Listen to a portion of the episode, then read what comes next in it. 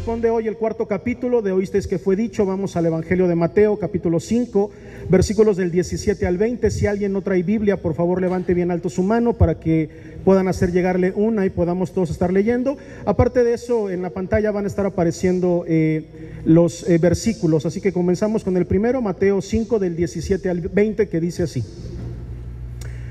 No penséis que he venido para abrogar la ley o los profetas, no he venido para abrogar, sino para cumplir. Porque de cierto os digo que hasta que pasen el cielo y la tierra, ni una jota ni una tilde pasarán de la ley hasta que todo se haya cumplido.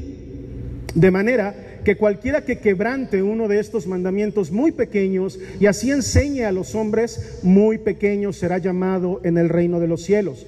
Mas cualquiera que los haga y los enseñe, este será llamado grande en el reino de los cielos, porque os digo que si vuestra justicia no fuere mayor que la de los escribas y fariseos, no entraréis en el reino de los cielos. Gloria al Señor. Inclinemos el rostro y vamos a orar. Padre, te damos gracias, Señor, esta tarde por tu palabra.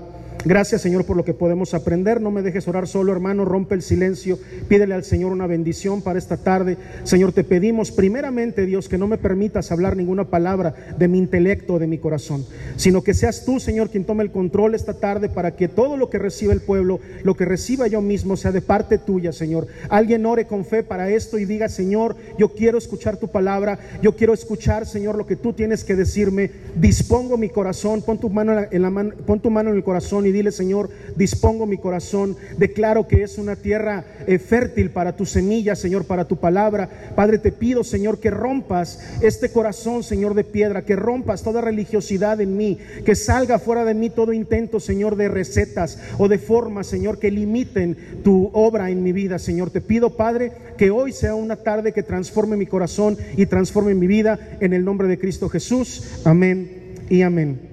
Esta parte de la enseñanza nos ha servido como una, introducción durante todo este mes.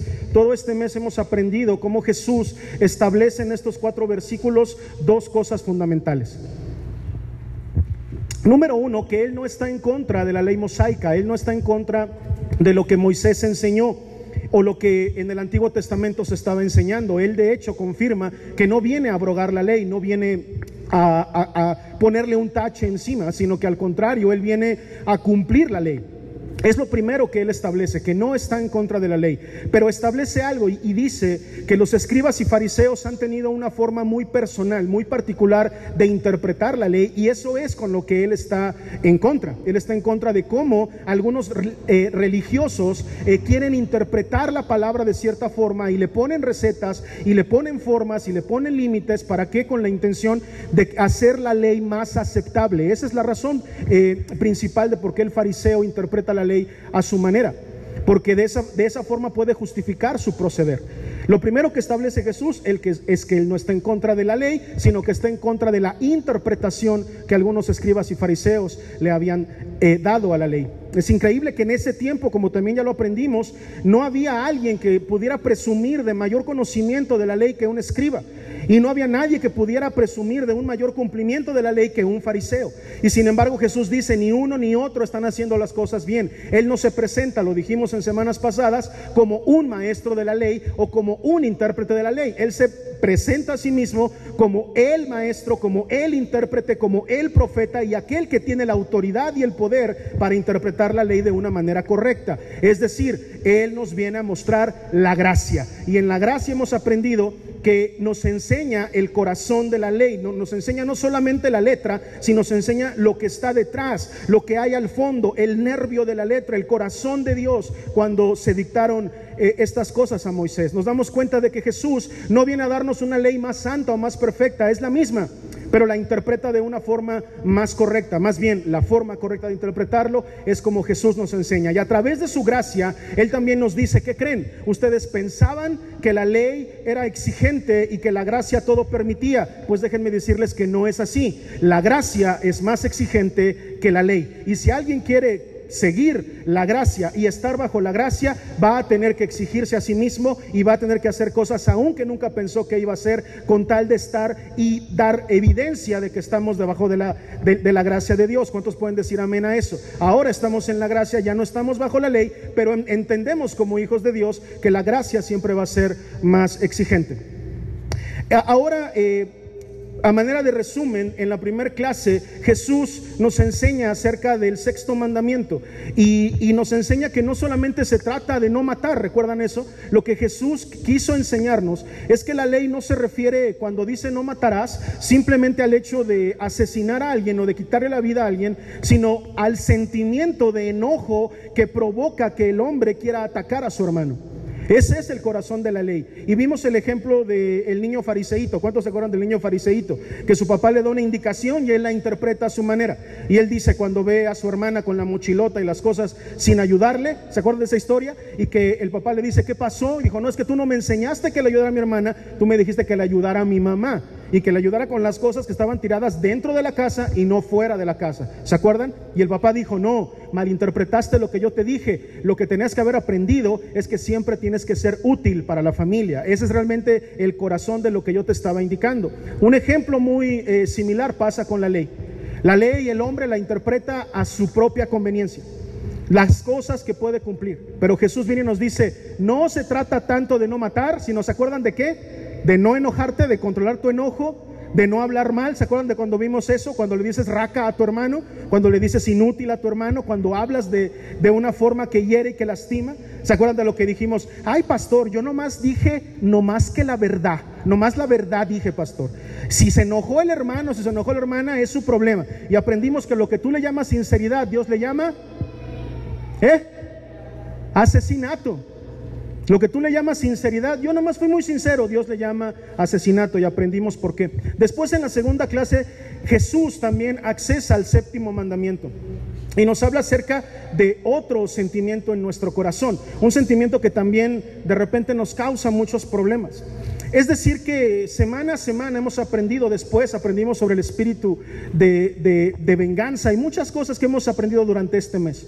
A estas alturas, estoy seguro que tú ya sabes que no eh, que la, predicación de Jesús no se trata tanto de una interpretación literal sino de, que Jesús está interesado en nuestro corazón. ¿Cuántos dicen amén? No está interesado en, en, la forma, no está interesado en la parte externa o en un comportamiento externo. Y nos enseña que la ley no se limita a un comportamiento externo sino que se refiere a que la ley también debe de transformar nuestro corazón y que si nuestro corazón no es transformado, entonces debemos de analizar si estamos en la gracia o no.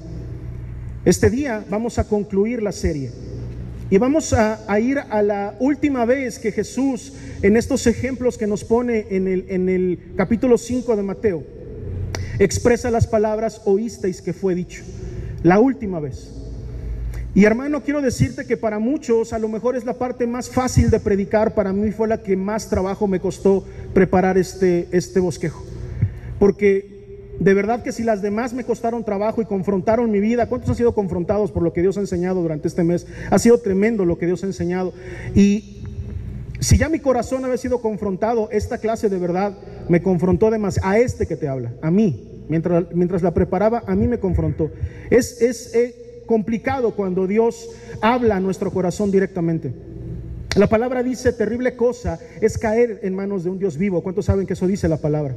Y hay momentos en donde comprender que Dios nos va a aceptar tal y cual somos y que su gracia no nos rechaza y que Él nos ama tal cual tú eres. Es una noticia tan hermosa y tan perfecta que cuando nos encontramos ante la transformación que Dios quiere hacer en nuestro corazón, muchas veces ahí hay muchos que claudican. Hay muchos que ya no quieren continuar, que prefieren un evangelio más tranquilo, más cómodo, más, más, este, más a modo, un evangelio en donde simplemente se nos predica el domingo y no pasa nada. Yo quiero decirte, si tu pastor no está contigo más que el domingo durante, que durante la predicación, tú no tienes un pastor, tú tienes un predicador dominical.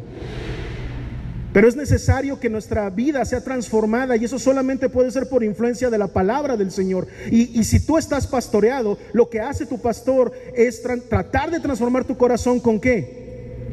¿Con qué? con la palabra del Señor, no con, no con filosofías humanas, no con, no con pensamientos humanos, no con técnicas humanas, sino con la palabra del Señor. Por eso, aunque cuesta trabajo hacer un bosquejo, no es difícil saber de qué predicar. Porque simplemente predicamos palabra de Dios, no andamos predicando otras cosas, solamente palabra de Dios. Así que no es difícil saber de qué predicar. Pero cuando te enfrentas a la palabra, la palabra transforma. ¿Cuántos dicen amén? La palabra te confronta y si la palabra no te está confrontando, si la palabra no te está transformando, si la palabra no te está diciendo, ching, yo aquí la estoy regando y tengo que cambiar esto, tengo que cambiar aquello, te, debo decirte que tienes un, un, evangelio muy light o una, una lectura de la palabra demasiado sencilla. Como dice el pastor Paul Washer, la palabra de, Dios eh, eh, es es gracia y es libertad para los que creen. Para los que no creen es una sentencia de muerte. Es tremendo, tremenda la palabra. Así que vamos entonces a lo que nos ocupa el día de hoy y vamos a leer esta última porción en donde Jesús ocupa las palabras oíste que fue dicho, Mateo 5 del 43 al 48. Y dice así, oísteis que fue dicho, amarás a tu prójimo y aborrecerás a tu enemigo.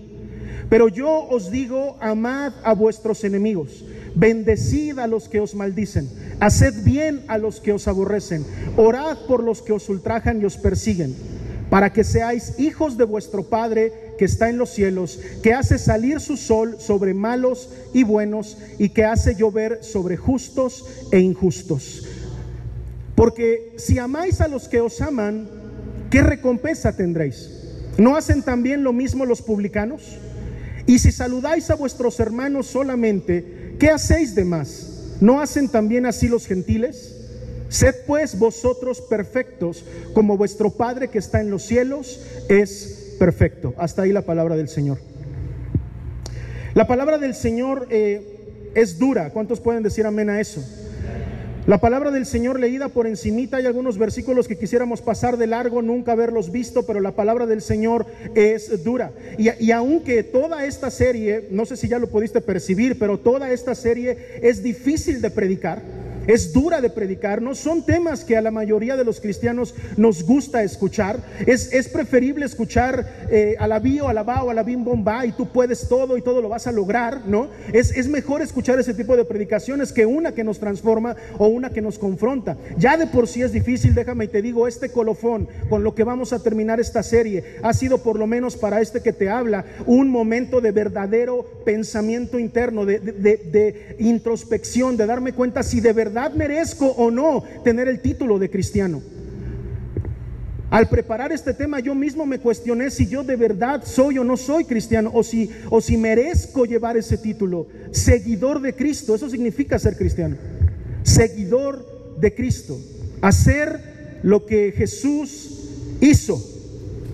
Hacer lo que Jesús enseñó.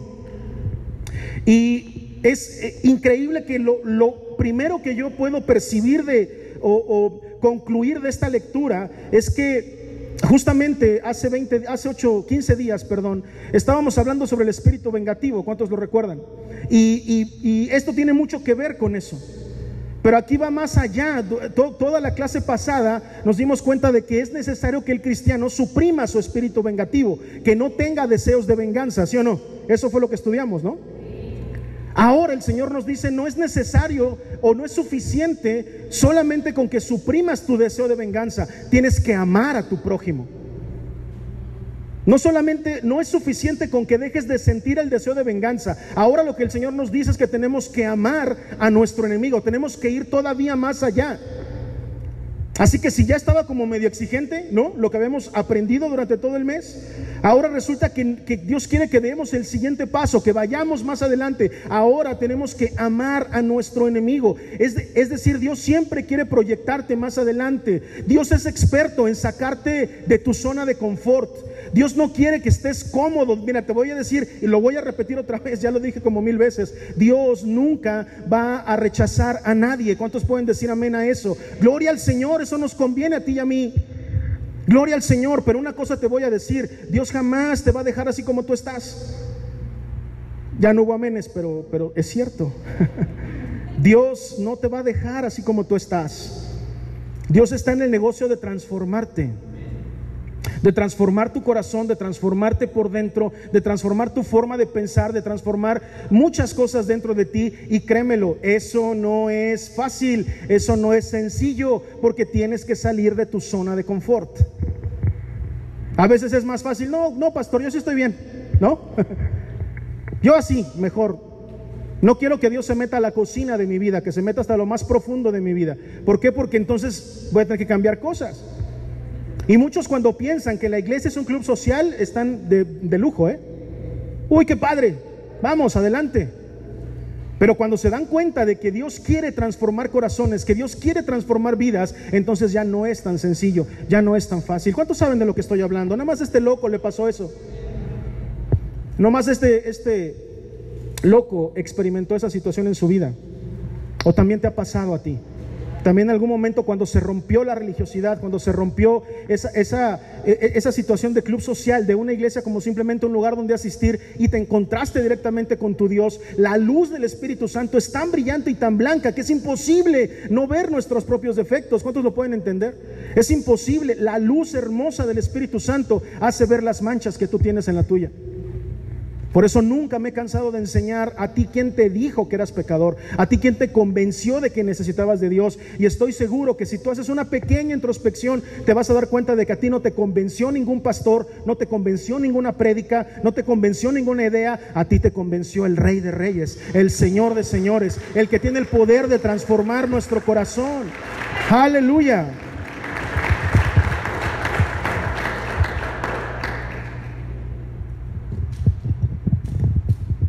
Vamos entonces a entrar, vamos a entrar a ver este último pasaje que nos corresponde estudiar. Y lo vamos a hacer desde dos vertientes. La primera es vamos a ver cómo Jesús primero nos enseña cómo es que este versículo está mal interpretado. Va a ser la primera parte. ¿Por qué está mal interpretado la ley? Y después la segunda parte es cómo debemos de interpretar la ley. Lo primero que pasa es que él dice, oísteis que fue dicho, amarás a qué? ¿Qué? ¿Qué leímos?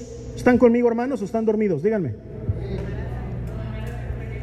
Amarás a tu prójimo, ¿sí o no? Oísteis que fue dicho, amarás a tu prójimo. ¿Y qué más? Y aborrecerás a tu enemigo. Lo primero que vamos a ver es que la ley, o sea, la parte de donde Jesús se refería a, la base bíblica de, donde los fariseos estaban tomando esa ley, está en Levítico 19 del 17 al 18. Mira lo que dice, Levítico 19 del 17 al 18. No aborrecerás a tu hermano en tu corazón, razonarás con tu prójimo para que no participes de su pecado. Después que dice, no te vengarás ni guardarás rencor a los hijos de tu pueblo, sino amarás a tu prójimo como a ti mismo. Y dice ahí, yo Jehová, como un sello de que ese es el mandato. Entonces cuando Jesús dice, oísteis que fue dicho, amarás a tu prójimo, no estaba mintiendo. La ley dice eso. Pero después dice, y aborrecerás a tu enemigo. Yo pregunto, ¿en qué parte de la ley dice aborrecerás a tu enemigo? No dice en ninguna parte eso, eso ya era una invención de los escribas y fariseos, eso era el Talmud de la palabra de Dios, no era el Torah que se tenía que enseñar, sino era el Talmud, la costumbre, la, la, la palabra, la ley, pero hablada. Es decir, los escribas y fariseos al no tener cómo interpretar correctamente le tuvieron que sumar. Es decir, para poder entender cómo es que yo tengo que amar a mi prójimo, tuvieron que limitar, escribe eso, el significado de la palabra prójimo. Eso fue lo que hicieron los escribas y fariseos. Dijeron, ok, amarás a tu prójimo como a ti mismo. Entonces yo como hombre, para facilitar la interpretación, necesito limitar el significado de la palabra prójimo. Quiero decirte, por ejemplo, si leemos Éxodo 11.2, mira lo que dice Éxodo 11.2. Habla ahora al pueblo y que cada uno pida a su vecino y cada uno a su vecina alhajas de plata y de oro. ¿Por qué este versículo? Porque este versículo, si lo revisas con el diccionario bíblico, la palabra que ya aparece como vecino es la misma palabra que en Levítico aparece como prójimo. Entonces nosotros podemos comprender aquí que lo que, lo, que habían enseñado escribas y fariseos tenía un error de interpretación. Escribas y fariseos decían que prójimo se refería. Si tú le preguntas a un judío, ¿quién es mi prójimo? E, el, el judío te diría, pues el que cree lo mismo que tú, es decir, otro judío. Pero a todos los demás no los consideraban prójimos, los consideraban enemigos. Y como no pensaban como ellos, como no pensaban, no creían lo mismo, entonces eran considerados enemigos. Pero Jesús eh, eh, nos enseña que la ley no se refería a eso, sino que nosotros no debemos delimitar la palabra prójimo. La palabra prójimo significa el que está al lado mío. Es como si el peje dijera el próximo, ah, el prójimo, ¿no? El prójimo es el que está al lado. Entonces, el vecino, pues, y los judíos para suavizar esta situación, justificar, yo no me meto con nadie, eh, si alguien viene yo no lo quiero, si se acuerdan de que los judíos son muy yo no pelo a nadie, más que a los que creen como yo, a los que son como yo, y eso lo vienen arrastrando hasta, hasta ahora. Hasta ahora tienen ese, esa, esa forma de ser y de, y de pensar. Sin embargo, Jesús nos enseña que esa no es la interpretación correcta. Ahora mira, vamos al Evangelio de Lucas, capítulo 10, donde viene una parábola muy interesante en donde se hace esta pregunta.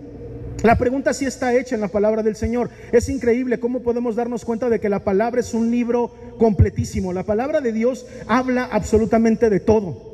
Es en serio de todo. Anoche con los Highlands también nos dimos cuenta, ¿no? De que, wow, encontramos cosas en la palabra que dijimos, mira, sí habla la Biblia de esto y nosotros nunca pensamos que hablara de eso y sí lo habla.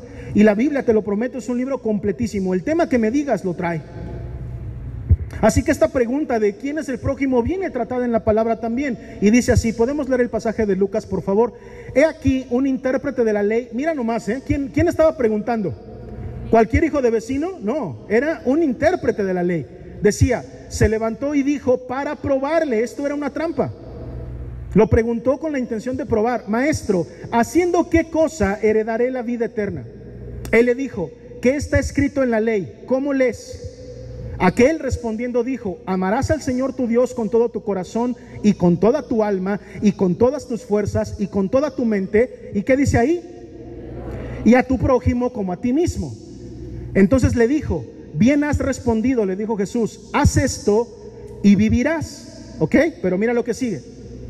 Pero él, queriendo que, Dios mío, si hay un comportamiento fariseo, es la justificación. Te lo prometo, siempre andarse justificando es, un, es, es la forma base, es, es el molde con el que fueron cortados los fariseos. Él queriendo justificarse a sí mismo, dijo a Jesús, ¿y quién es mi prójimo? ¿Quién es mi prójimo? ¿Cómo interpreto eso Jesús? Respondiendo Jesús dijo, un hombre descendía de Jerusalén a Jericó y cayó en manos de ladrones, los cuales le despojaron e hiriéndole se fueron, dejándole medio muerto. Aconteció que descendiendo un sacerdote por aquel camino y viéndole, ¿qué hizo el sacerdote? Pasó de largo. Siguiente versículo, por favor. ¿Sí está? Asimismo, un levita llegando cerca de aquel lugar y viéndole qué hizo, pasó de largo. Pero un samaritano que iba de camino vino cerca de él y viéndole fue movido a misericordia. Y acercándose vendó sus heridas, echándoles aceite y vino, y poniéndole en su cabalgadura, lo llevó al mesón y cuidó de él. Otro día al partir, sacó dos denarios y los dio al mesonero y le dijo, cuídamele y todo lo que gastes de más yo te lo pagaré cuando regrese. Pregunta Jesús, ¿quién pues de estos tres te parece que fue el prójimo del que cayó en manos de los ladrones? Él dijo, el que usó qué? De misericordia con él. Entonces Jesús le dijo, ve y haz tú lo mismo. El ejemplo aquí tremendo es que bajó un sacerdote uno que en teoría estaba vestido, ¿verdad? Con vestiduras que lo ponían en una posición espiritual elevada. Y sin embargo pasó de largo. Después pasó un levita, miembro de la tribu de Leví, encargado de la alabanza y la administración de la adoración en el templo, y lo vio y pasó de largo. Y después pasó un samaritano, un pueblo que desde muchos años atrás traía pleito con los judíos por un tema de un pozo y que no se ponen de acuerdo. Y, dónde estaba la ciudad capital y que si era el templo. Traían todo un, rollo entre ellos. Entonces el judío no consideraba al samaritano como alguien digno o como alguien que estuviera a su altura. Por eso el ejemplo de Jesús es tan contundente. Porque le pregunta entonces a este maestro de la ley, ¿para ti quién fue su prójimo? Y no le queda otra más que responder, el que hizo misericordia de él. Pues entonces ve tú y haz lo mismo. Ese prójimo es el que tú tienes enfrente, el que tienes al lado. El prójimo es todo aquel, crea como tú creas o no crea como tú creas. haga las cosas que tú haces o no las haga. Tu prójimo es aquel que necesita misericordia de parte tuya. Llevando esa definición a nuestra práctica, entonces podremos más o menos medio entender qué es lo que Jesús quería enseñar cuando dijo esto. Oísteis, aquí viene esto, oísteis que fue dicho, amarás a tu prójimo. Y entonces aborrecerás a tu enemigo. Eso es una parte que Jesús dice, cuidado con esa parte, porque eso nunca se enseñó. Fue una justificación para ustedes. Una vez establecido esto, como Jesús enseña que está mal interpretada la ley, ahora nos dice lo que sí tiene que ocurrir, lo que sí tenemos que hacer. Y lo primero que Él nos dice es, amad a vuestros enemigos. Apunta eso como subtítulo. ¿Qué quiso decir Jesús cuando dice amad a vuestros enemigos? Primero que nada quiero decirte qué es amar, cómo podríamos eh, resumir para no eh, andar haciéndonos bolas, para, para efectos de poder concluir con este tema de transformación de nuestro corazón, apunta esto, el amor es procurar activamente el bien de alguien. Apunta eso, por favor, amar es procurar activamente el bien de alguien. Si tú procuras activamente, estoy haciendo mucho énfasis en esa palabra, si tú procuras el bien de alguien, pero no lo haces activamente, no lo estás amando. Si tú procuras el bien de una persona, pero no haces nada por demostrárselo, el amor, como dice mi pastor, el amor es acción. El amor tiene que ver con hacer algo. No puedes decir que amas a alguien y no hacer nada por ese alguien. Amar es procurar activamente el bien de la otra persona. Eso quiere decir que Jesús nos pide que vayamos más allá. No solamente se trata de amar a quien se porta bien con nosotros, eso es fácil. No se trata de amar a quien eh, siempre nos habla bonito, eso está fácil. No se trata de amar a quien está de acuerdo siempre con nosotros, eso está sencillo. Lo que Jesús está enseñando, está diciendo, tú tienes que, tu bondad no puede simplemente expresarse, tus acciones de amor no pueden solamente expresarse con aquellos que te tratan bonito. Eso está sencillo. Tú tienes que hacer continuamente acciones, ¿sí? Eso es activamente. Tienes que hacer cosas, activarte en hacer acciones en beneficio de aquellos que no te quieren, que están en desacuerdo contigo, que no creen como tú crees, que te señalan como un enemigo, que a lo mejor ellos mismos dicen y te catalogan a ti como su enemigo. Uno tiene que hacer las cosas como Jesús nos enseña. Tenemos que hacer activamente actos de amor por aquellos que nos aborrecen. ¿Cuántos lo pueden entender?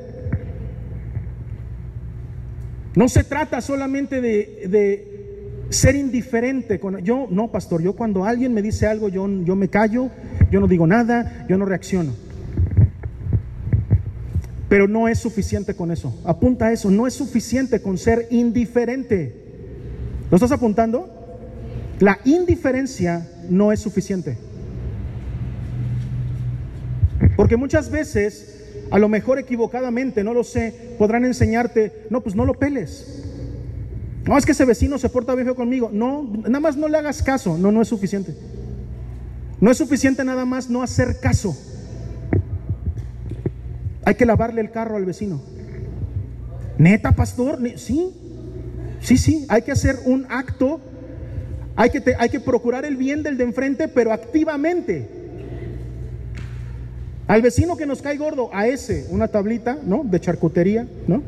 Jamoncito, Vecino, te traje esto. Tenemos que demostrar, hacer activamente acciones con aquellos que no, que no creen como nosotros. Está bien, yo siempre he dicho, escucha lo que te quiero decir, siempre he dicho que uno es de quien se rodea. Y si es cierto, mientras más, mientras mejores amistades tengas, te vas a estar rodeando de gente mejor y tú vas a ser mejor. Eso sí es cierto. Eh, vaya, hasta, hasta dichos hay al respecto. Es completamente cierto. Pero no eh, puedo yo eh, evaluar tu, tu, proceder cristiano, no sé si esté bien dicho eso, pero sé que me entiendes, porque alrededor tuyo solamente tienes amigos cristianos. No, pastor, yo me porto re bien, mira, puro cristiano. Pues eso no fue lo que la iglesia fue llamada a ser. Y con todo respeto, ¿eh? porque también, y esto, eh, si tienen duda, pregúntenmelo de, manera personal cuando, eh, termine la prédica. Porque no quiero fariseísmos y que ahora se empiecen a justificar. Pero, si tú, siendo discípulo de esta casa, siendo enseñado como hasta ahora lo has sido, si de verdad yo te estoy pastoreando, porque todavía hay muchos aquí que no se dejan pastorear por mí, pero hay muchos que sí. Y si los que están aquí que se dejan pastorear por mí, me dicen que tienen más amigos cristianos que no cristianos, estás viviendo mal tu vida cristiana. Ahora no quiero fariseísmos, ¿eh? Ay, el pastor ya dijo que yo con puro mundano. No, tampoco estoy diciendo eso. Estoy diciendo, si, si estás siendo pastoreado por mi corazón, ¿Y sabes cómo, cómo pienso yo y cómo creo yo? Estoy seguro que la mayoría de tus amigos son no cristianos. Porque estás impactando su vida, estás transformando vidas, estás impactando generaciones sin que se den cuenta. Porque no necesitamos andar con la Biblia debajo del brazo, no, no, olvídalo, necesitamos demostrar que Cristo vive en nosotros, que hay bondad en nuestro corazón, que estamos siendo transformados con Él. Tú sabes, sí, aplaude al Señor, eso es lo que necesitamos. La mayoría de la gente no quiere venir a las iglesias evangélicas porque ven a una persona con una Biblia en la mano que se la sabe de memoria pero que no la vive. Así que aunque te sepas poquito de la Biblia, pero tenemos que vivirlo. Así que ahora la regla, o sea, y créemelo, te lo dije al principio, el primer impactado por esta palabra fui yo. Estaba yo preparando el mensaje. Ahorita pues ya voy a salir a lavar el carro del vecino. que se porta mal, pues sí, a ese, porque si yo voy con Miguel, ¿cuántos conocen a Miguel? Es un pan de Dios este hombre, ¿no? ¿Sí o no?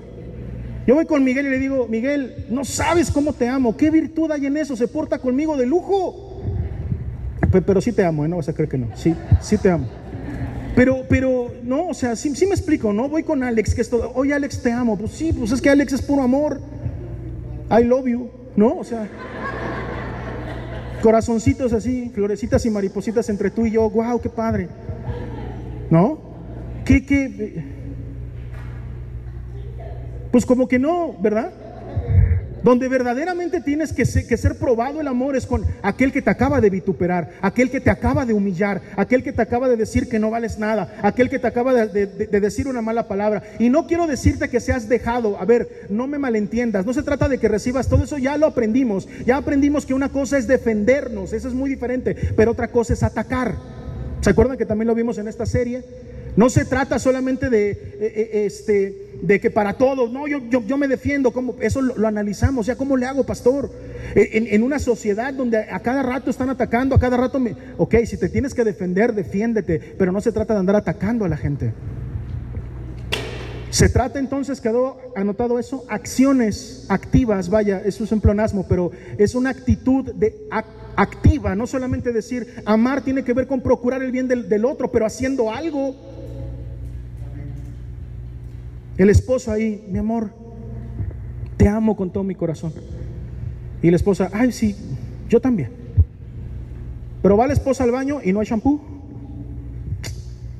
No hay shampoo. Y tú, pastor, ¿qué tiene que ver eso? Ahí se demuestra el amor. Un esposo que ama dice, a ver cómo está el shampoo de mi esposa, hasta dónde va, así, hasta contraluz. Ya se le va a acabar para irle comprando otro, unas cremitas, un, ¿no? ¿Sabes cómo le demuestro a mi esposa que la amo? En su tocador ahí en su tocador. Y cuando ve una, este, una locioncita, unas sombritas, un lapicito de delinear nuevo, ¿qué crees que le dicen esas cositas a mi esposa? Te amo, te amo, te amo. No es necesario que lo diga yo. Lo que yo hago, las cosas que yo hago por ella, le gritan que la amo. Entonces, la esposa que dice, mi amor, no sabes cuánto te amo. Y ve el marido al cajón de las camisas y todas parecen chicharrón ahí. Entonces, Pues acabas de escuchar aquí que te aman, ¿no? Y volteas y las camisas que dicen, no es cierto, es una mentirosa, no te quiere para nada. Pero si vas ahí ves las camisas planchaditas, bueno, por poner un ejemplo de una ama de casa, porque mi esposa es ama de casa, sé que hay muchos de ustedes que trabajan, pero me entienden el punto, ¿no? O sea, hacer algo en favor de, de eso, e, este, está tremendo. No sé cómo le vayamos a hacer, pero lo que sí te puedo decir es una cosa, nos tenemos que ganar el título de cristianos. Ya no podemos simplemente decir que somos cristianos porque vamos a una iglesia cristiana. Tenemos que empezar a seguir lo que Cristo nos enseña y de verdad ser merecedores de ese título. Yo quiero ser merecedor. Quiere decir entonces que quiero esforzarme por hacer lo que Cristo me enseña. Y si tengo que tener acciones, actividades y cosas para demostrarle a aquellos que me acaban de recordar hasta mi mamá, pues ni modo, lo tengo que hacer. ¿Cómo? Ahorita vamos a ver. Después dice, bendecid a los que os maldicen. Vamos a quitarnos de, interpretaciones ahí medio raras de la palabra. ¿Qué significa bendecir? Está bien fácil. Si fuera clase de griego los entendería, pero las dos raíces están en español. ¿Qué significa bendecir? ¿Quién dijo por ahí hablar bien? Hablar bien. Bendecir es bien decir, es hablar bien. Punto. Eso es bendecir, ¿ok? Lejos de interpretaciones súper complicadas. Bendecir se trata de cómo estás hablando.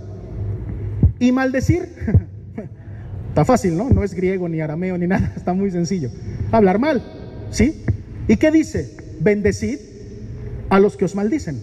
¿Qué significa? Habla bien de los que hablan mal de ti.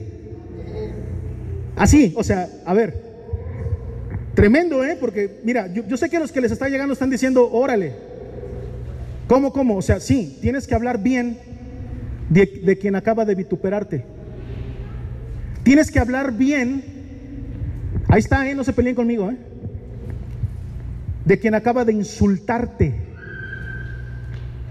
Tienes que hablar bien de quien acaba de mentir acerca de ti levantando falso testimonio. De quien mintió acerca de ti. Tienes que hablar bien de quien anduvo chismeando de ti, andando murmurando. Tú tienes que hablar bien de esa persona.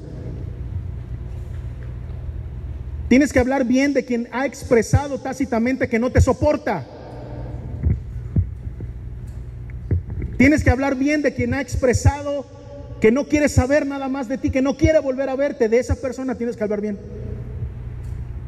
Hablar cosas así, bien.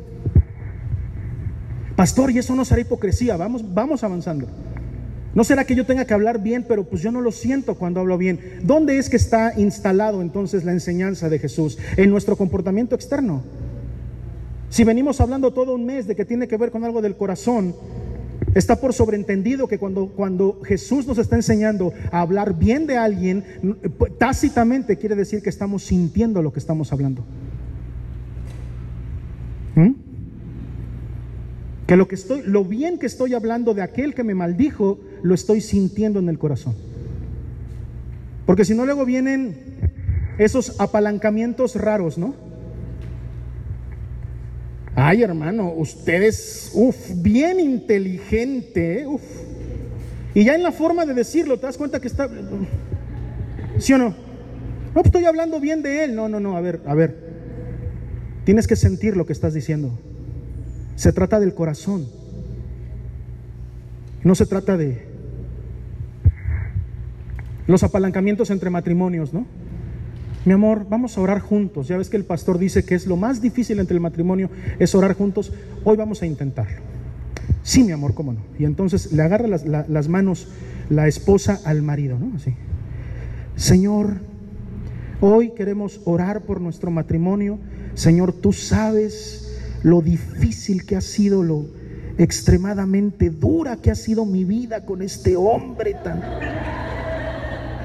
Padre, te pido que o lo ilumines o lo elimines, pero... No, sí, pastor, oré, oramos. Y el otro pues ya se sintió, ¿no? Señor, tú sabes que es difícil tratar con la gente floja, con la gente que no hace nada, pero yo te pido que me des paciencia para aguantar, ¿no? No, sí, oramos, ¿eh? ¿Verdad que no es así?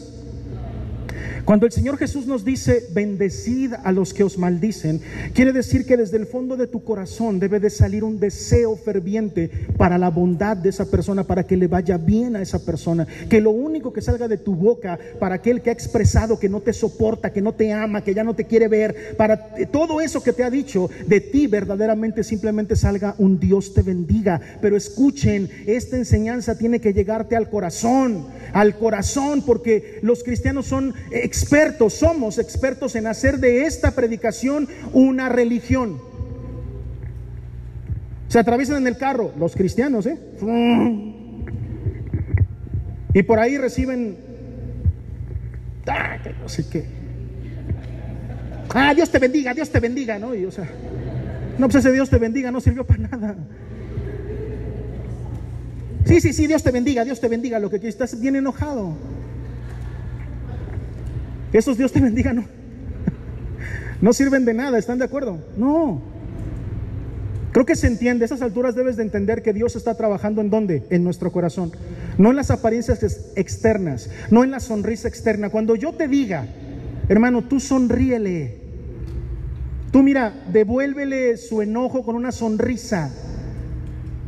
A estas alturas no me puedes venir a decir, yo no puedo ser ningún hipócrita, pastor. No, no me puedes decir eso porque se entiende que estamos trabajando en el corazón. Y si te pido que sonrías, te estoy pidiendo que sonrías desde tu corazón, que hables bien de la persona desde tu corazón, que le desees cosas buenas desde tu corazón, que ores por esa persona, vamos a ver ese tema ahorita, pero que pidas al Señor cosas buenas y que cuando alguien te pregunte de esa persona, tú no te empieces a desahogar con cualquiera. Que cuando te pregunten por esa persona, tú edifiques, aunque, pastor, aunque me haya maldecido, sí, ahí lo dice. Aunque me haya vilipendiado, ¿está bien dicha esa palabra? Vilipendiado. Vilipendiado, aunque me haya este, eh, levantado falso testimonio, aunque haya hablado cosas malas de mí, yo no voy a hablar mal de esa persona, sino al contrario, voy a hablar cosas buenas. Y te voy a decir una cosa, en términos de relaciones personales, que es todo el, sermón del monte, para los que están, eh, eh, eh, los que están estudiando psicología, es, hermoso ejemplo de inteligencia emocional. Todo el, sermón del monte es, una, es una expresión hermosa de inteligencia emocional. Para aquellos que piensen que la inteligencia emocional es muy nueva, no es cierto, ya, ya Jesús estaba enseñando inteligencia emocional. Para, para términos de relaciones personales, en el recuento de los daños, como dice la, profeta Gloria Trevi, siempre es mejor quedarnos con lo bueno. ¿Sí se entiende o no? En el balance de las cosas, todas las personas nos dejan cosas buenas. Oh, ¿soy, ¿Soy muy ingenuo, Steven, o qué? Dice, no, pastor, está bien ingenuo. No, no, no, a ver. Hay personas que me han dejado cosas buenas y me han dejado cosas malas, sí es cierto. Pero aún las personas que me han dejado cosas malas dejaron cosas buenas. Y yo, este que está aquí, prefiero enfocarse en las cosas buenas que me dejaron que en las malas que pudieron haber pasado. ¿Sí o no? ¿Sí? ¿Sí? ¿Sí queda?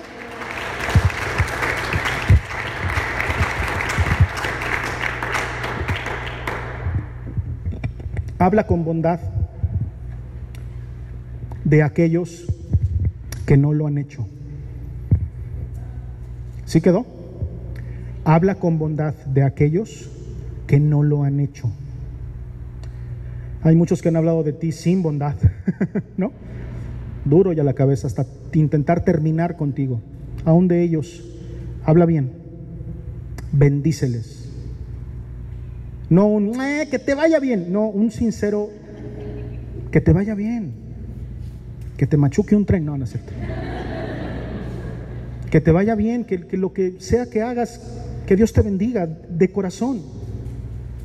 No sabes lo liberador que es cuando tú ves a alguien, alguien que te hizo daño y lo único que sale de ti es un sincero, Dios te bendiga, brother. Pero sincero, sincero decir, no sabes lo liberador que es, no sé si alguien lo ha experimentado. ¿Alguien lo ha experimentado aquí eso de cuando ves a alguien que te hizo daño en el pasado y tienes la oportunidad? ¿Sí o no es liberador, hermana? Dios te bendiga y ay, te sientes, oye, soy libre, Soy libre. La derrota de la iglesia no está en lo que la gente nos hace. ¿No? Lo, veíamos anoche. La, la, derrota de la iglesia, no crean que está en lo que la gente de allá afuera hace para con los de acá adentro. Eso no tiene validez. Se los demuestro con la Biblia. ¿eh? Nada de lo que allá afuera brujos y todo hagan. Eso no tiene nada que ver con la iglesia. De repente perdemos mucho tiempo en tonterías. La derrota de la iglesia no está en lo que de afuera nos digan. La derrota de la iglesia está en lo que nosotros guardamos. En lo que tenemos en el corazón. Y es bien liberador cuando sueltas a todas esas personas que te hicieron daño y, desde el fondo de tu corazón te descubres que hay una bondad que quién sabe de dónde vino. Bueno, ahorita vamos a ver que sí podemos saber de dónde viene. Y con absoluta bondad dices, ¿sabes qué? Que Dios te bendiga, que te vaya bien, no te deseo ningún mal, eh, eh, crece, que Dios te, eh, te dé. ¿Cuántos me están entendiendo? Y ese es el sello de un cristiano. Si tú no estás ahí, entonces tendríamos que preguntarnos si sí somos o no somos. Que es con la pregunta con la que quiero cerrar esta serie, que es la pregunta que Jesús hace al final de esta serie. Él la predicó, por supuesto. Primera de Pedro 3 del 8 al 9, mira lo que dice. Finalmente, sed todos de un mismo sentir, compasivos, amándoos fraternalmente misericordiosos, amigables, no devolviendo mal por mal, ni maldición por maldición, sino por el contrario, bendiciendo, sabiendo que fuisteis llamados para que heredaseis bendición. Eso dice la palabra. Entonces, ¿estamos de acuerdo? ¿Vamos a bendecir a los que nos maldicen? ¿Vamos a procurar que eso sea así? ¿Cuántos pueden decir amén y dar un aplauso fuerte al Señor? De corazón, ¿eh? De corazón.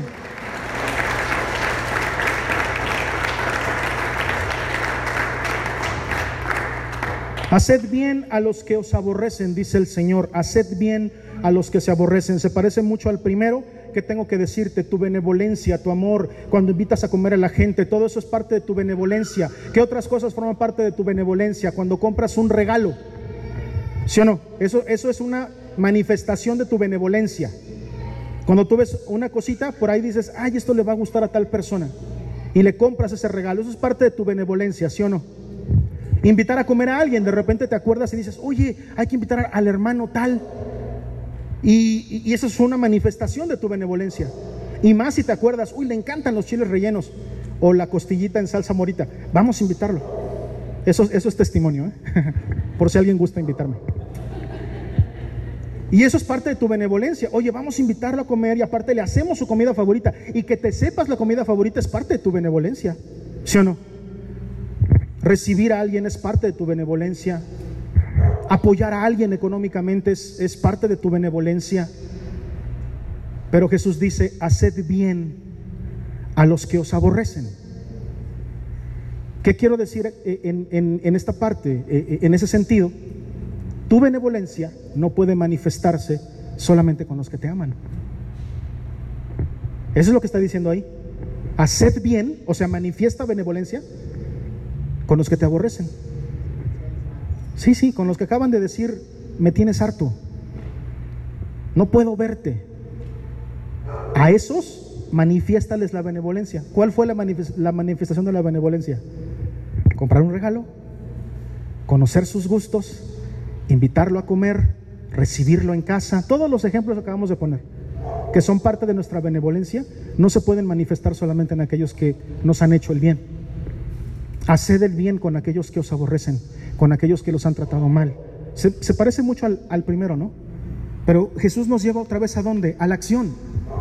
El cristiano no solamente debe de quedarse en, no, no, yo no me meto con el pecado, yo ahí no voy, ¿no? O sea, ya dejo de hacer el mal, no, ahora tengo que hacer el bien.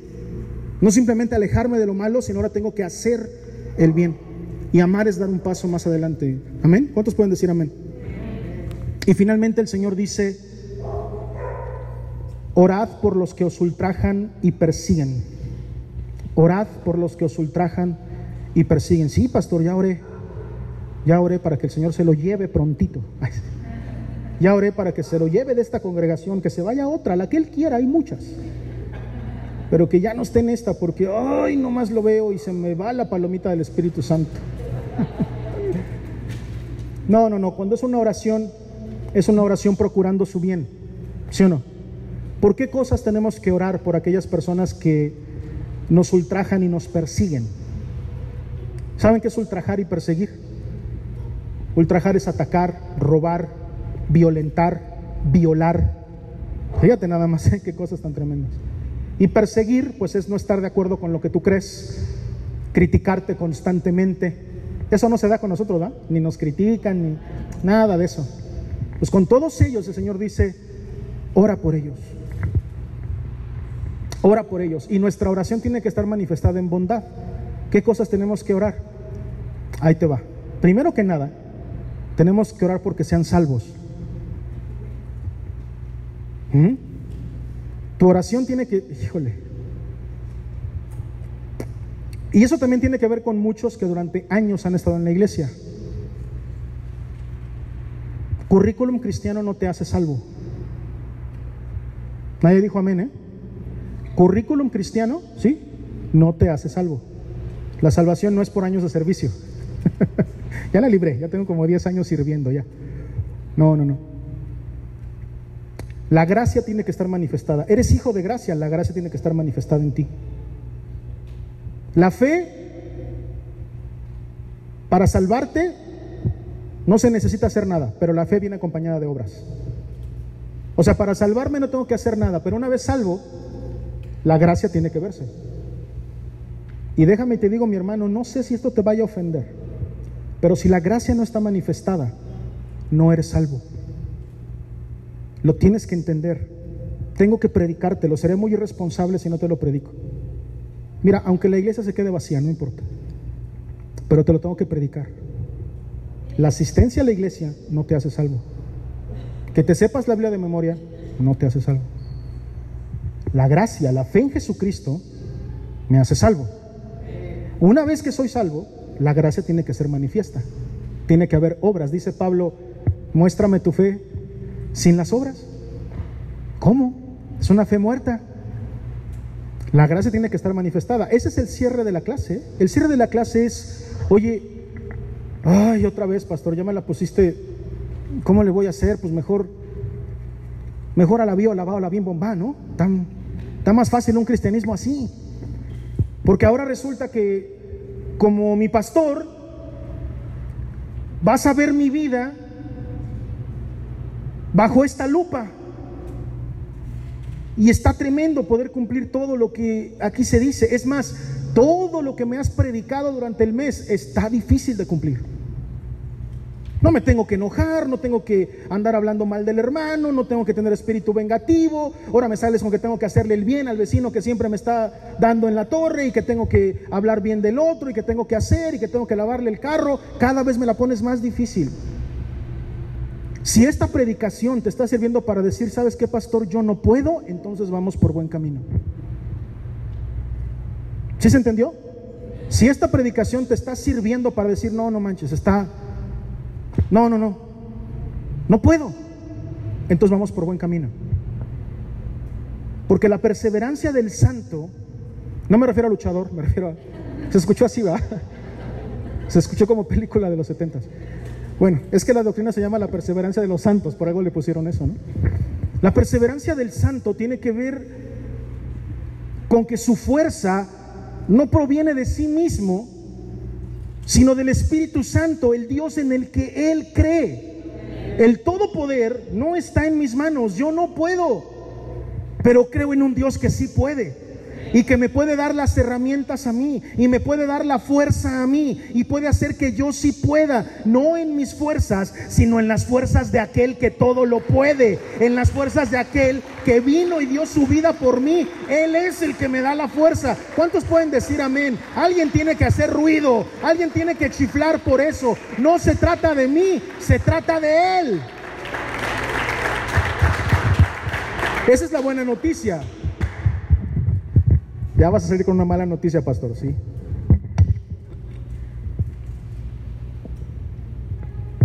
No puedo cerrar la, la serie sin decirte lo siguiente.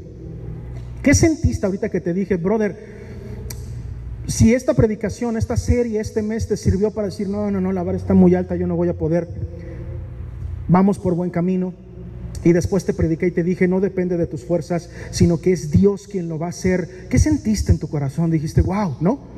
Fue liberador decir, ah, o sea, entonces no, no, no soy yo quien tiene que esforzarse, no. ¿Qué se siente? Que, que, que se te libere de esa... Se siente padre, ¿no? Decir, ah, no es en mis fuerzas. Ah ya, ah, ya te entendí, pastor. O sea, me predicaste todo esto durante todo este mes para al final decirme que no se trata de lo que yo haga, sino de que Dios es quien va a hacer las cosas. Sí, sí, sí. Nada más que te quiero decir una cosa, es el pretexto perfecto para no hacer nada. Por eso es muy, esta predicación tiene que, esta serie tiene que ser con mucho cuidado. Porque es el, el pretexto perfecto. Ah, entonces yo no tengo que hacer nada, pastor. Todo lo hace Dios. ¿Y qué dijimos? Que la vida equilibrada entre la absoluta voluntad de Dios y la responsabilidad del hombre es como una vía. ¿Se acuerdan? Dos líneas que van separadas hasta la eternidad, que nunca se tocan más que en ese punto que no podemos ver. Ahí convergen en la eternidad. Pero mientras aquí van por separadito, papá. Tú cumple con tu responsabilidad y deja que Dios sea soberano de todo. Dios te va a ayudar, pero tú tienes que hacer lo tuyo. Dios te va a dar las fuerzas, pero tú tienes que esforzarte. Dios te va a enseñar cómo, pero tú tienes que decidir comenzar el cambio. Dios tiene el poder, pero tú tienes que dejarte. Y tienes que decir, Señor, transfórmame. Y tienes que aceptar tus errores. Y tienes que decir, tengo esta lucha, tengo esta situación y necesito llevarla a los pies de Cristo. Necesito cambiar esto, necesito, necesito. debes dejarte transformar por la luz del Espíritu Santo. Y déjame te digo una cosa, cada día vas a ir avanzando más, cada día vas a ir dando un pasito y va a llegar un momento en donde podrás decir, ¿sabes qué, pastor? Ya no soy aquello que Dios encontró, ese que era amargado, que estaba todo enojado siempre, que por todo se peleaba, que, que, no tenía amigos, que con todo mundo salía mal, ya no soy ese, ya no, todavía no soy aquel que Dios quiere que yo sea, pero definitivamente he avanzado, he caminado, he caminado en el Señor, Él me ha dado fortaleza, he dado un pasito, he dado otro y ahora siento que estoy fortalecido y estoy emocionado porque cada día que paso con Dios me doy cuenta que estoy más cerca de Él. Y cuando descubro que ya probablemente estoy demasiado cerca y digo, Señor, ya te conozco demasiado, ya hice mucho, llevo muchos años caminando, hoy me siento más cerquita de ti que nunca. En ese momento Dios va a poner algo en tu vida, algo en tu corazón que te va a simbrar para darte cuenta y que digas, el mismo Señor diciéndote, no me conoces nada, no sabes nada de mí, sigue caminando, sigue acercándote porque cosas nuevas tengo para ti. ¿Cuántos pueden decir amén? Las misericordias de Dios son nuevas cada día. Ay, pastores, que mira lo que me está pasando, se me está cayendo la vida, se me está cayendo. A veces es necesario que el águila agite a su nidada. ¿Cuántos saben que eso es bíblico?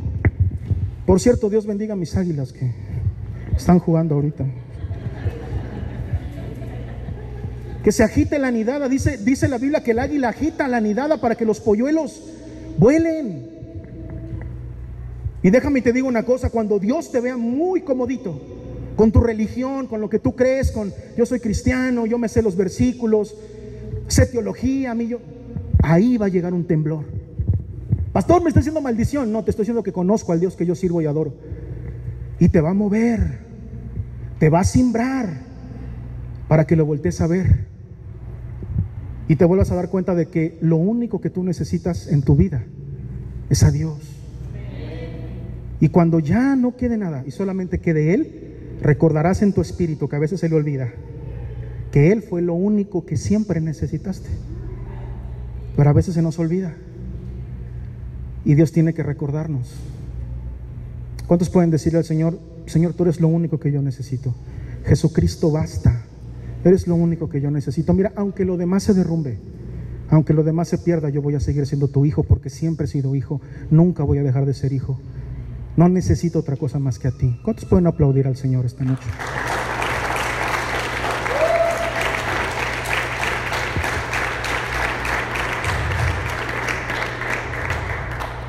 Aquellas personas que han hablado mal de mí.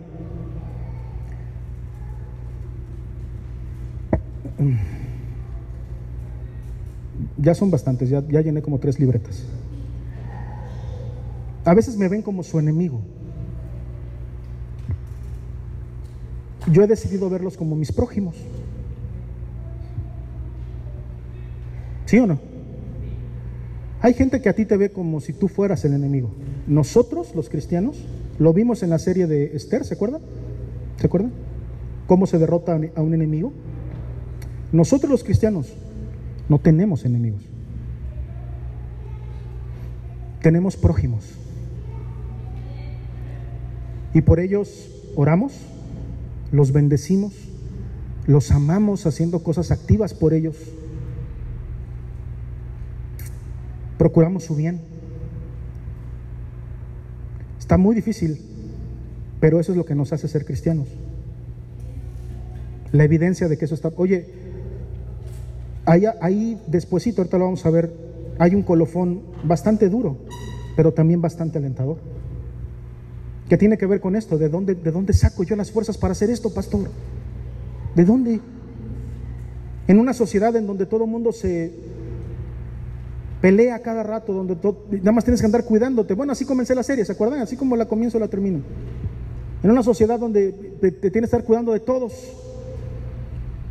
¿Cuántos saben que en vida íntima con Dios hemos formado una linda familia? ¿Cuántos lo saben? ¿Cuántos se sienten en familia en esta congregación? Hemos formado una linda familia. ¿Y cómo vamos a ganar más familia? Destruyendo a nuestros enemigos. ¿Y cómo se destruye un enemigo? Haciéndolo amigo. Si tú un enemigo lo haces amigo, destruiste al enemigo. ¿O no? Eso fue la base de la clase 1. Cuando Dios te envía a que termines con tus enemigos, significa que los hagas a todos amigos. Por eso dice, no basta solamente con amar al prójimo y aborrecer al enemigo. Eso fue lo que ustedes escucharon que les dijeron. Pero yo les digo, amad a vuestros enemigos. Bendecid a los que os maldicen. Haced bien a los que os aborrecen. Oren por, lo que, por aquellos que los ultrajan y los persiguen. El cristiano entiende que el odio de una persona hacia él es el resultado de una cadena Uh, eso lo voy a tener que repetir y lo tienes que escribir.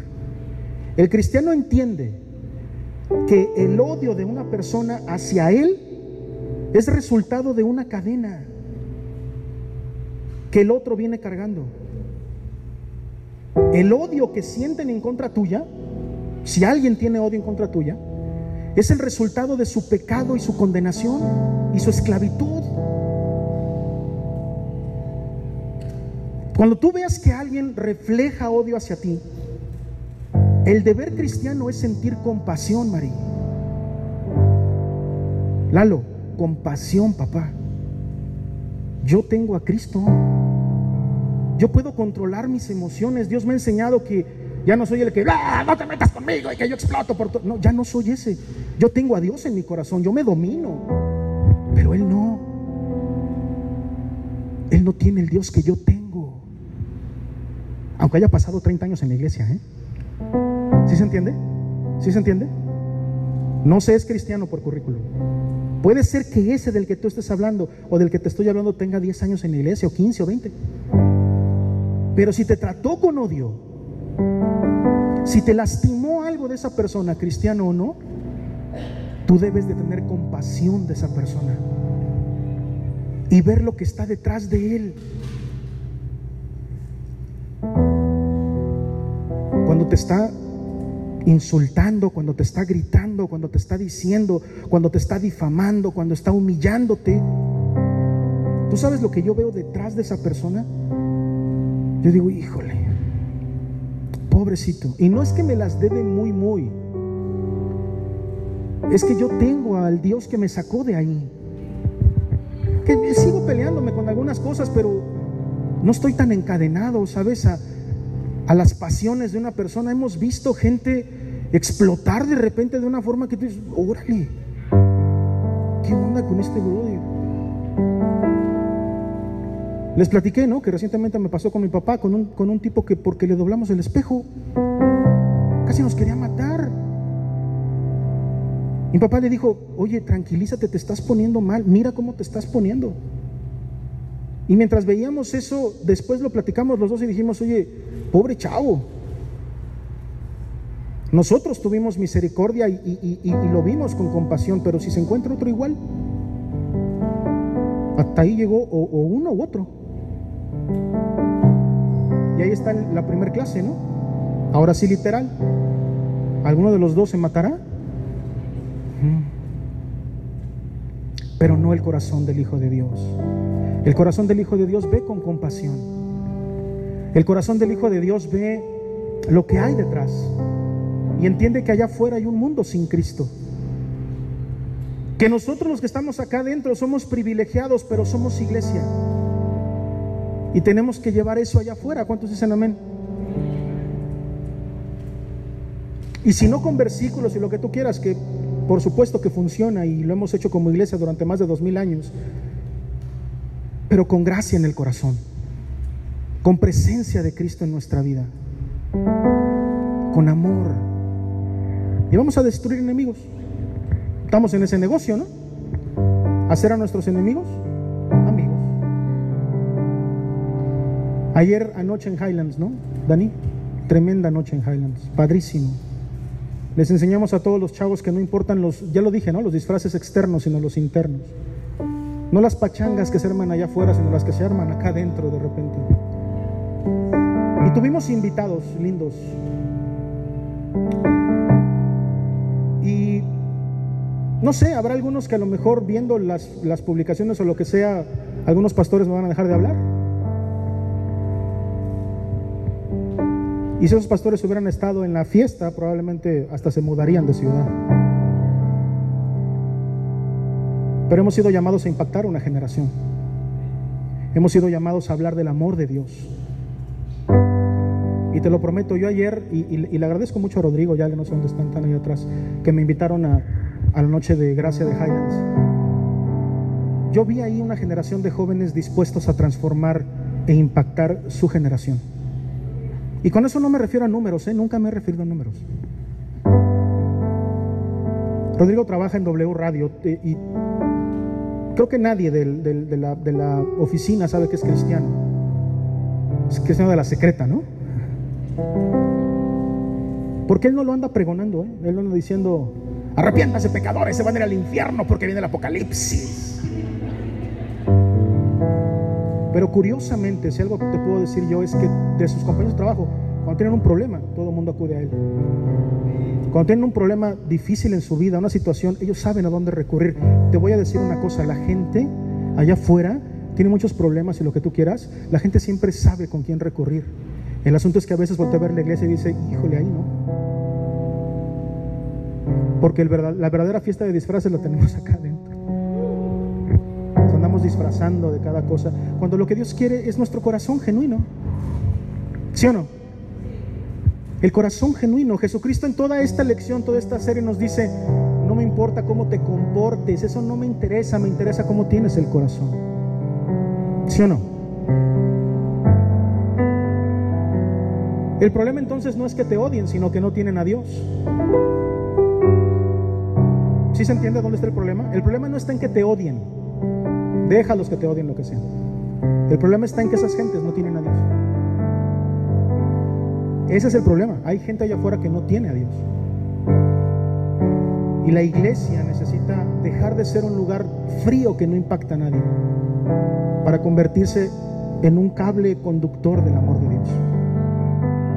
Y que apenas alguien que no conoce a Cristo siente ese cablecito y como el chavo del ocho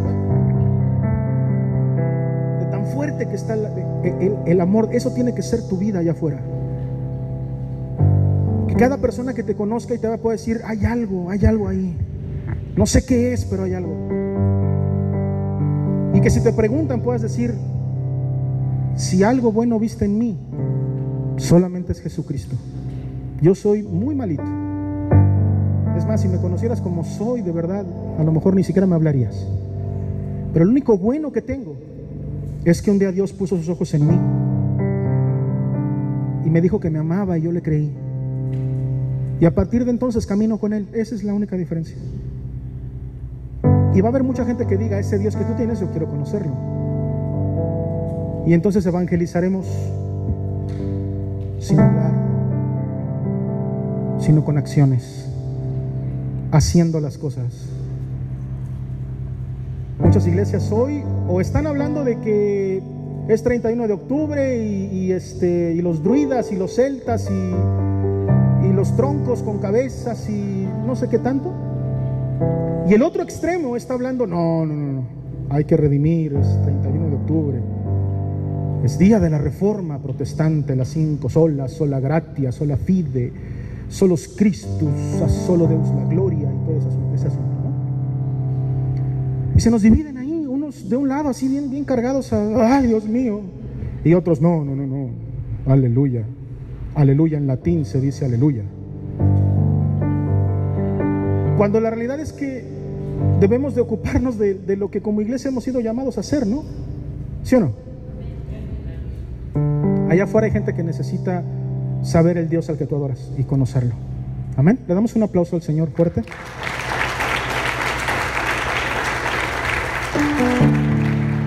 Entonces el Señor dice que hay un grupo de personas que les gusta ser enemigos, que les gusta maldecir, que les gusta aborrecer, que les gusta ultrajar, que les gusta perseguir. Hay un grupo. Pero hay otro grupo de gente, medios locos, o muy locos diría yo, que les gusta amar, que les gusta bendecir, que les gusta hacer las cosas bien, hacer el bien, que les gusta orar por los demás. ¿A qué grupo perteneces tú? Porque no por estar en una iglesia, luego, luego quise que perteneces al segundo. Hoy quiero terminar esta serie haciendo esa pregunta. Podemos regresar a Mateo 5. Leímos a partir del 43, ¿verdad? El 45, si me hacen favor chicos, el 45 dice, para que seáis hijos de vuestro, todo esto que les acabo de decir, todo lo que acabamos de ver, de, hablar bien, de orar, todo eso, ¿para qué? Para que seáis hijos de vuestro Padre que está en los cielos, que hace salir su sol sobre malos y buenos. A los dos grupos, ¿eh? Hace salir el sol sobre malos y buenos. Y hace llover sobre justos e injustos. Agricultor que sembrando su terreno,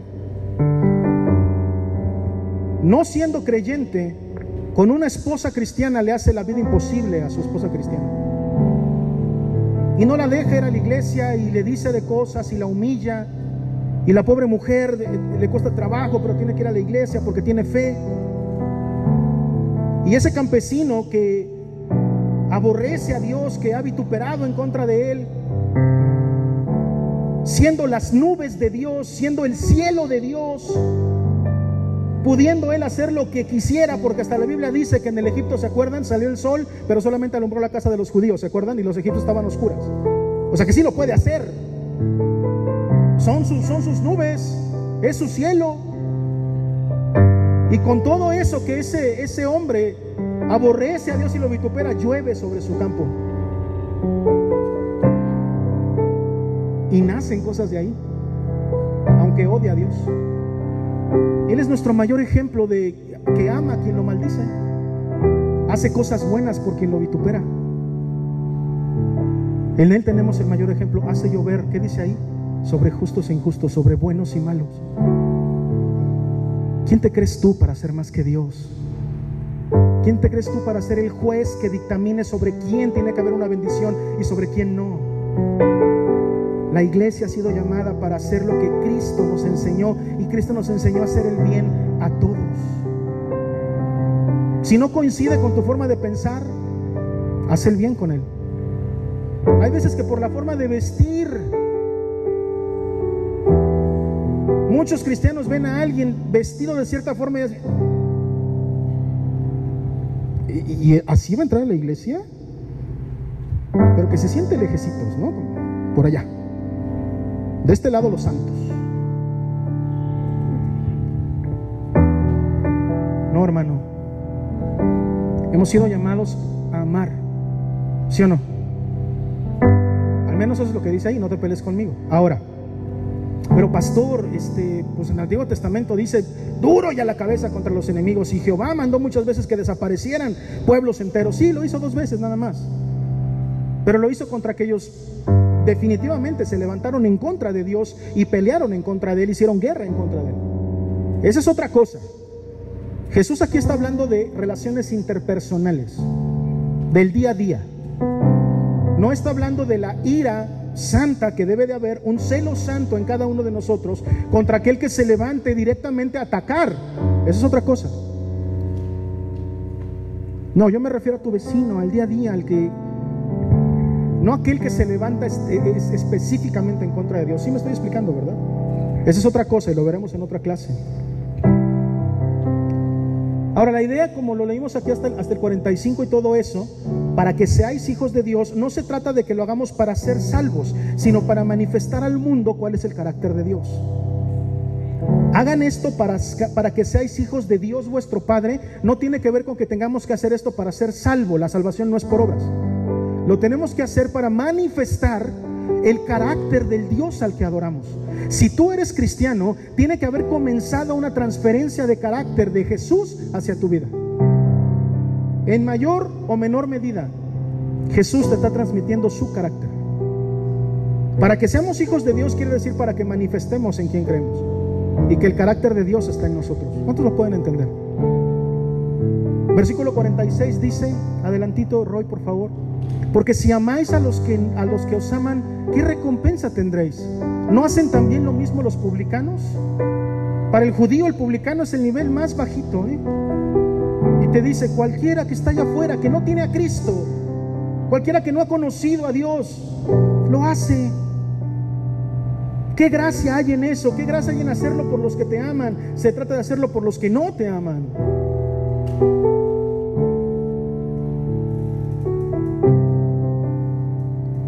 Y el versículo 47 dice, y si saludáis a vuestros hermanos solamente, ¿qué hacéis de más? ¿No hacen también así los gentiles? Hoy la pregunta con la que quiero cerrar esta serie es esa. ¿Qué hacéis de más? La está preguntando Jesús de una manera muy dura. Y cuando yo estaba preparando este mensaje, si una pregunta se quedó en mi corazón fue esa. ¿Qué hacéis de más? Porque si solamente haces lo que te he pedido, ¿qué dice la palabra que somos? Siervos inútiles. Porque nada más lo que nos pidieron, eso hicimos. Pero tenemos que dar el siguiente paso. Amarnos entre nosotros da papa, ¿sí o no? Ustedes son amables. ¿Qué quiere decir fáciles de amar? Comportamiento conmigo, el cariño que me tienen, es algo que se siente. Yo me siento amado por mi iglesia, me siento amado por mi congregación, se los prometo. Y también yo invierto tiempo en amarlos. Yo sé que es necesario tomar ese tiempo. Pero hay mucha gente allá afuera que está esperando que nosotros los amemos. Hay mucha gente allá afuera que está esperando por el amor que entre nosotros nos estamos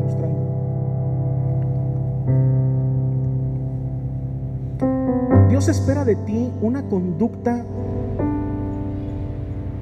mm, tan hermosa que yo sé que dices, pastor, es imposible lograrlo. Dios espera de ti una conducta así para que su explicación solamente se dé en términos de lo sobrenatural.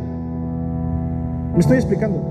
Dios espera de ti una, una conducta tan bonita, tan hermosa, tan armoniosa, tan llena de amor para con los enemigos, que su única explicación se dé en términos de lo sobrenatural. Él, así como es, es imposible que lo haga.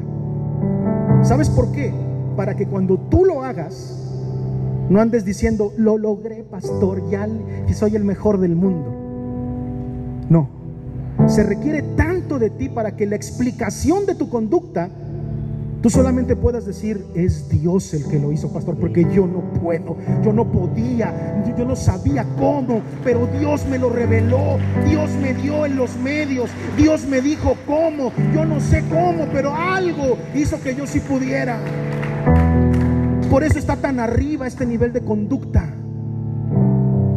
Por eso está tan inalcanzable, por eso tu carita de cómo le voy a hacer, pastor, la serie estuvo, pero ni para dónde hacerme, por donde quiera me diste, para acá, para allá, y no me dejabas para ningún lado. Se requiere un nivel de conducta tan excelente que su única explicación es que Dios hizo algo con nosotros. Que se pueda decir, yo lo conocí, yo sabía cómo era y ahora cómo es, es algo inexplicable podía lograr, consultó psicólogos, coaches de vida, que ahora hay como 60 mil, y, todo consultó y nada le funcionó. Eso es para que tú puedas decir y nada va a funcionar, porque lo único que funciona es Dios. Él es el único que hace las cosas, nada lo puede lograr. El único que puede transformar corazones es Él. En el nombre de Cristo Jesús, oro para que se rompa tu corazón de piedra y le permitas al Espíritu Santo que penetre en lo más profundo y te transforme. Gloria a Dios, que trans alguien está entendiendo algo esta noche.